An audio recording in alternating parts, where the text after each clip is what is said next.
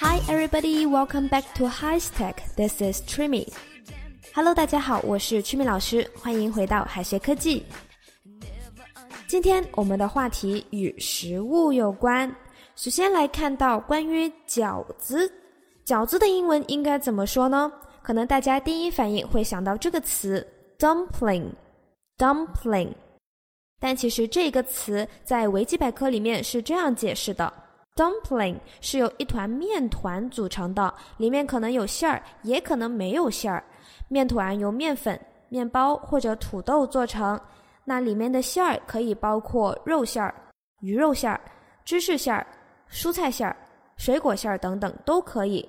烹饪的方式可以煎、烤、炸、煮、蒸，各种方式都可以用这个词。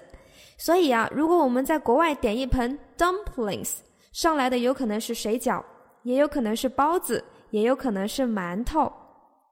其实饺子的正确英文应该是 Chinese dumplings，Chinese dumplings。那随着中国的国际地位的提高，饺子的英文饺子也进入了牛津字典。所以我们在国外的时候，如果直接说我要一盆。饺子，外国人也有可能听懂你要什么哦。当然，由于这是从我们的汉语拼音里面转化过来的英文单词“饺子”，所以外国人的发音也会五花八门。如果大家听到他说“饺子”，也要反应过来，他其实说的是饺子。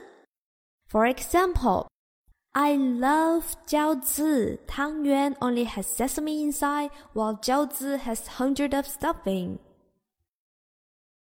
I love 饺子。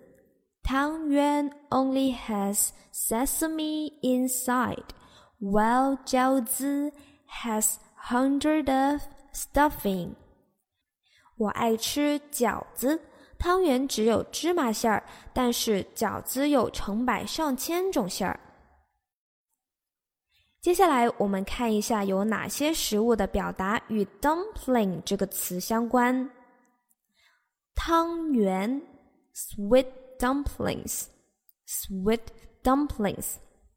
当然，我们也可以说汤圆，汤圆，也有可能会听到别人说汤圆，汤圆。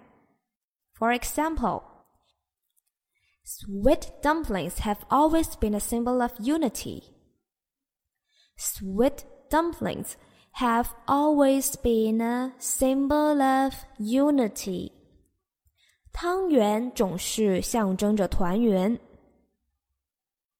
Next one, steamed dumplings. Steamed dumplings. 小笼包。For example, bring me two portions of steamed dumplings stuffed with shrimp, please. Bring me two portions of steamed dumplings stuffed with shrimp, please. 请给我两份虾肉馅的小笼包。Next one, soup dumplings. Soup dumplings. 灌汤包。For example, Shanghai is known for its street food, especially soup dumplings. Shanghai is known for its street food, especially soup dumplings. 上海的美食以街边小吃而闻名，特别是灌汤包。Next one，粽子，粽子表示粽子，也可以说 rice dumpling，rice dumpling。For example. Zongzi is the traditional food for the Dragon Boat Festival. Zongzi is the traditional food for the Dragon Boat Festival. 粽子是端午节的传统食品。Okay, let's move on. 接下来我们看一下各种食品的外皮应该怎么样表达。首先来看一下饺子皮。 如果理解成饺子的皮肤就是饺子皮，我们可能会想到 dumpling skin，dumpling skin。但其实饺子皮儿的英文应该是 dumpling wrapper。 dumpling wrapper，因为饺子皮是包起来的。wrap wrap 这个词做动词的时候就是包裹的意思。For example, I in one hand and a small cake in one hand and a rolling pin to roll the dumpling wrappers. I in one hand and a small cake in one hand and a rolling pin to roll the dumpling wrappers. 我一手拿着小饼，一手拿着擀面杖擀饺子皮儿。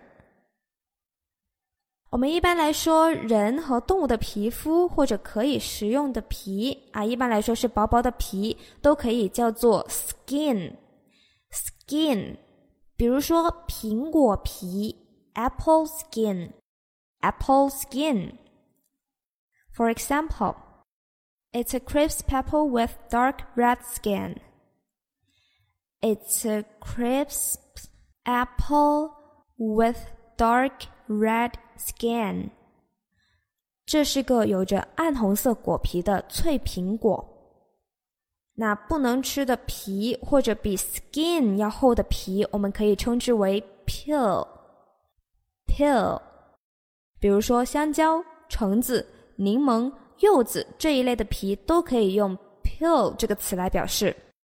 香蕉皮我们可以说 banana peel。banana peel。For example, I wish people would not throw orange peel on the sidewalk. I wish people would not throw orange peel on the sidewalk. 我希望人们不要把橘子皮扔在人行道上。那瓜类的厚皮或者脱水的皮，我们可以用 rind 这个词来表示。rind，rind。比如说各种香瓜、甜瓜都是 rind。陈皮我们可以称之为 orange rind，orange rind。奶酪、熏肉的外皮也都可以用这个词来表示。来举个例子，西瓜皮 （watermelon rind），watermelon rind。来看一下这个句子：They didn't even leave me the watermelon rind or pumpkin seeds. They didn't even leave me the watermelon rind or pumpkin seeds. 他们连半块西瓜皮儿或者南瓜籽都不给我留点儿。 Next one，饺子馅儿，stuffing，stuffing。For example, she had already missed the stuffing for the dumplings. She had already missed the stuffing for the dumplings. 她已经把饺子馅儿和好了。接下来我们看一下各种饺子馅儿的英文表达。 ground pork, ground pork, 猪脚肉 ground beef, ground beef, 牛绞肉 shrimp, shrimp, 虾仁 cabbage, cabbage, 卷心菜 leek, leek, 韭菜 Samson, Samson, 三鲜 shredded carrot, shredded carrot, 胡萝卜丝。好的，我们下面来看一下各种中式早餐的英文表达。馒头 mantou, mantou, steamed buns, steamed buns。花卷，twisted mantou，twisted mantou，烧麦，rice bag，rice bag，榨菜，pickled mustard tuber，pickled mustard tuber，豆浆，soybean milk，soybean milk。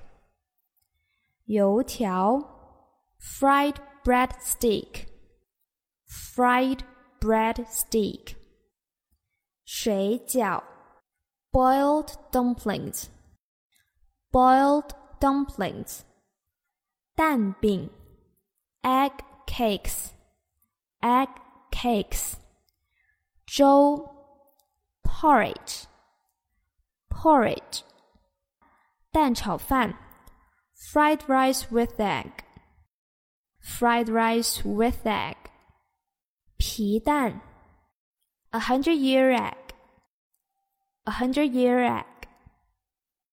咸鸭蛋，salted duck egg，salted duck egg。 好的，以上就是我们今天要跟大家分享的内容。今天所谈到的食品大多都具有中国特色。之后我们要给外国朋友介绍我们国家的食物的时候，可以用上这些短语哦。So so much for today. Thank you for listening. See you next time.